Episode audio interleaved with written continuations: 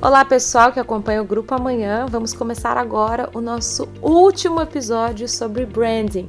Caterine se fale aqui na área e como você está? Bom, porque eu estou muito bem, apesar de ser o último episódio. É, nós apresentamos um conteúdo muito rico nesses últimos quatro episódios, então fique à vontade para maratonar. No último episódio, nós tratamos sobre memória, um ativo valioso, com o um colunista do Grupo Amanhã, professor, consultor, palestrante e autor André D'Angelo.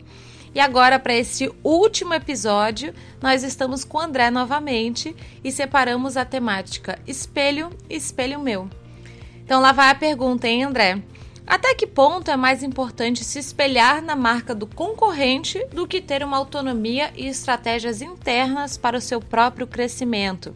Apenas trazendo uma situação, André, o Zafari, por exemplo, acabou se preocupando, é claro, diante da chegada da gigante norte-americana Walmart, que desembarcou comprando a rede nacional. Mas aí, o Zafari, ao invés de mudar a sua fórmula de tantos anos focada na qualidade do serviço para competir em preço, um ponto forte do Walmart, acabou dobrando a aposta no caminho próprio que havia trilhado e se deu muitíssimo bem. É, é uma questão de posicionamento estratégico. Né? No caso do Zafra, especificamente, existe uma coerência ao longo do tempo é, na proposta da empresa de atender uma faixa da população por meio de uma experiência de compra melhor e que, inevitavelmente, se reflete em preços mais altos. É, se adaptar a um novo concorrente, um novo entrante, não faria sentido para um modelo vencedor, pelo menos com um novo concorrente com essas características do Walmart. Então, se espelhar uh, no concorrente é típico de um desafiante, não do líder. De alguma forma, o Zafari aqui no Rio Grande do Sul, nessa categoria, ele é o líder. Uh, ainda nesse caso específico que tu mencionaste, a gente pode dizer que há dois líderes, na verdade, né? Uh, e nenhum deles especificamente precisa se espelhar no outro. O Walmart é líder em preço e o Zafari em qualidade, ou seja, uh, não existe necessariamente essa pressão. Excelente resposta, excelente insight. André, infelizmente esse é o último episódio da nossa série, mas antes da gente finalizar, eu gostaria que você falasse um pouco sobre a importância do Top of Mind. Nosso evento está virando a esquina, muito próximo, e eu queria que você falasse sobre a premiação das marcas mais lembradas do Rio Grande do Sul. Olha, o Top of Mind é a mais longeva pesquisa de recall espontânea de marca do Brasil. Uhum. É, então, ela completa 31 anos de, de, publicação ininterrupta. Isso nos permite ler, avaliar, conhecer a evolução um pouco do marketing e das marcas, especificamente no Rio Grande do Sul, ao longo desse período.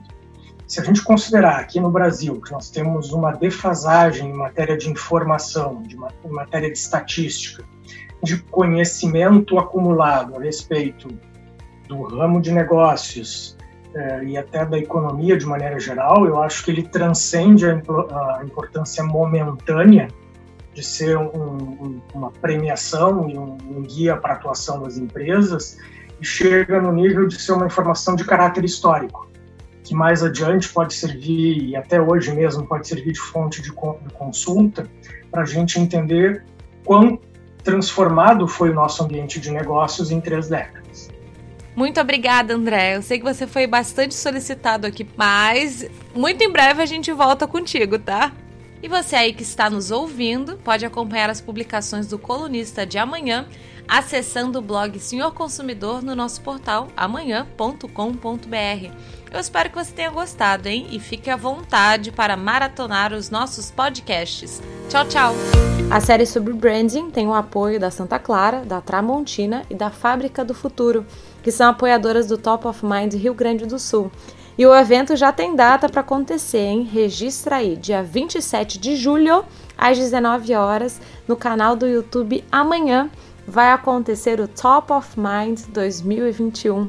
Na ocasião, vamos conhecer e premiar as marcas mais lembradas pelos gaúchos. Eu fico por aqui, até a próxima. Você acabou de ouvir Branding com o apoio da Santa Clara, Tramontina e Fábrica do Futuro. Narração de Caterine Cifali, auxílio de Eduarda Pereira e Marcos Graciani, com supervisão de Eugênio Esper.